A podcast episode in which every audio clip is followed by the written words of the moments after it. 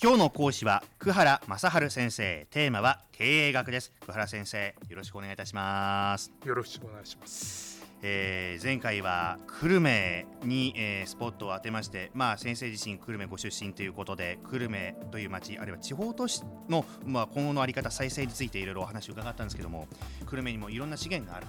まあ、そういった話もしましたけれども久留米といえばやっぱり医療の町っていうねこういう側面もありますよねこれはまああのデータを見ると驚くべきことなんですけども、はい、医療関係の従業、まあ、そこに従事している人がですね1万5000人ぐらい。いるんですね。1万5千人、でお医者さんだけで2000人ぐらいいるんですよ。でそもそも福岡県が、まあ、その医科大学が4つあってですね日本の中でも一番その医療の関係の資源が充実していてでその中でも久留米っていうのがですね、えー、久留米自体に久留米大学の医学部っていうのがあってそれから大きな病院がいくつもありますしさっき言ったように、まあ、全この就業従業者数が15万人のうちの1割がですね医療関係である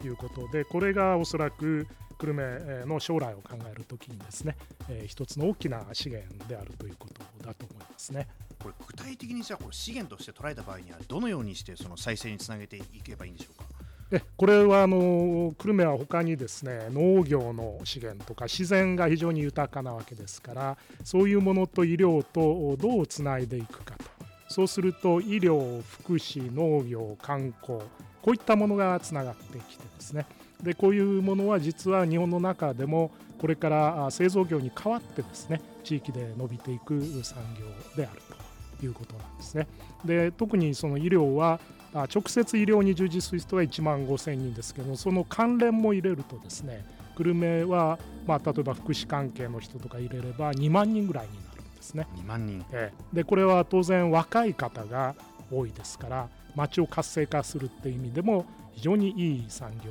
であるってことになるんですね。あの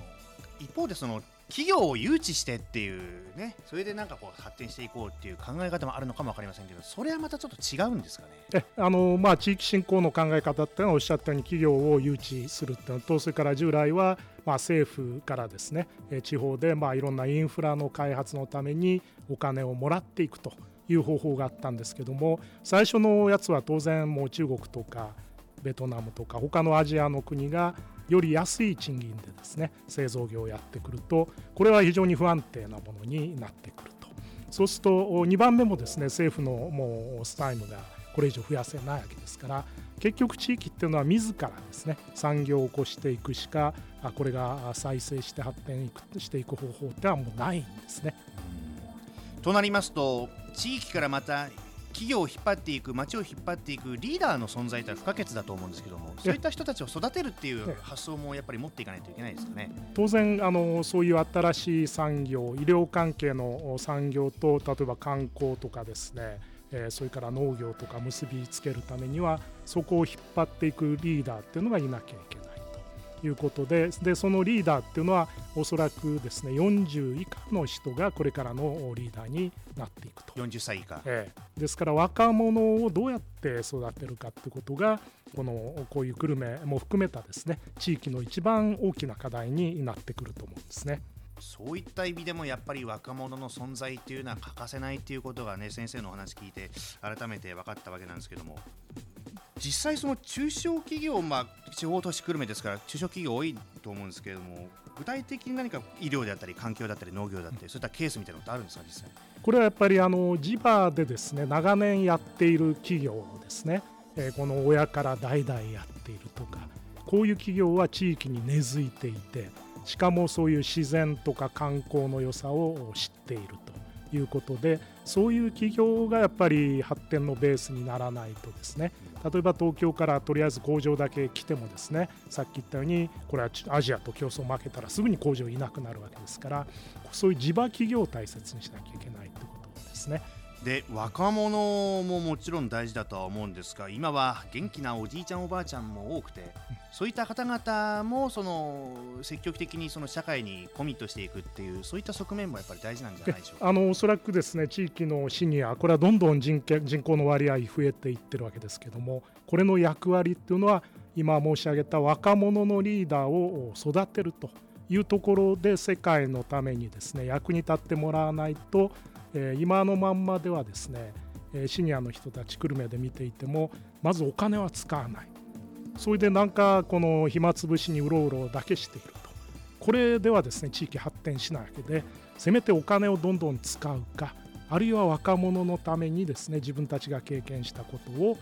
このいろんな形で還元してもらうと。そうするとそこから新しいその産業が起きたり新しいものができてくると。これなしにはですねシニアの人っていうのはもうたくさんうじょうじょいても困ってしまうということだと思いますね。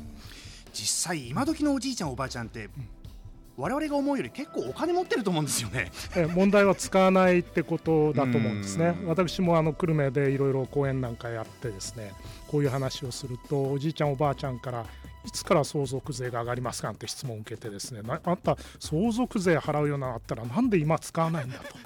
これ使わないから日本の経済がですね再生できないんですよと。でこれをなんとか使ってもらうで残念ながら久留米の商店街にはおじいちゃんおばあちゃんが買いたいものはないわけですね。で博多まで出ようにももう足もよぼよぼしてはいけないと。こうなってくるとですねやっぱり若者のためにこう地元で何とかしてくれるってことがおそらく一番大事になっていくと思うんですね。なるほど。分かりました。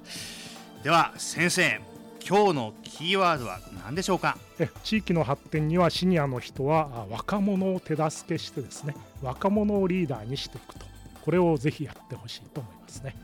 当然若者はやっぱりお年寄りに対しての敬意はもちろん必要だけれどももちろんそうですね。一方でお年寄りの方々若者を助けてあげるっていうそういったね側面も大事だということでしょうか。リスナーなどもぜひ覚えておいてくださいね。今日は倉先生ありがとうございました、はい、どうもありがとうございました。